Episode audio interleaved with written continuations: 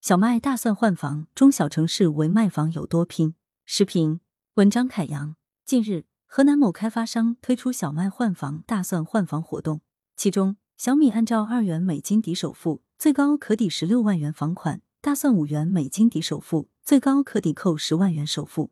对此，销售人员表示，策划该活动的目的主要是为了助农。前有广西玉林进城买房推荐工作，后有河南多地小麦、大蒜换房。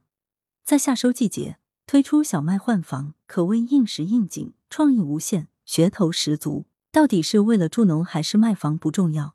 这一创意的出现，足以说明楼市行情迎来了前所未有的大逆转。开发商为了卖房，可谓费尽心力，穷尽手段。正常场景下，恐怕谁也不会将一块多钱美金的小麦与动辄数十万乃至上百万元的房子放在一起进行兑换。毕竟在县城，一套房子至少也要五十万元。即使按照高于市场的二元美金进行换算，也需要二十五万斤小麦进行兑换。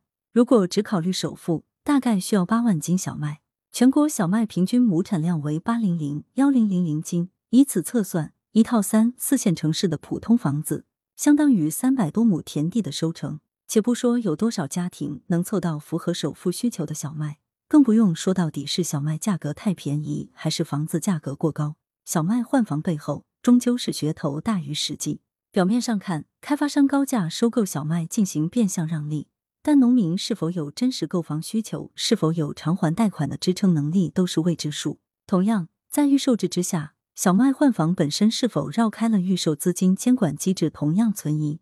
靠什么来避免烂尾风险，更要打上补丁。事实上，小麦换房只是这轮楼市刺激里噱头最足的手段之一。各地为了托底房地产市场所祭出的手段可谓五花八门。除了常规的限购、限价、限贷、限售传统四限松绑之外，南京、东莞等地借助三孩家庭多买一套房拓展限购空间。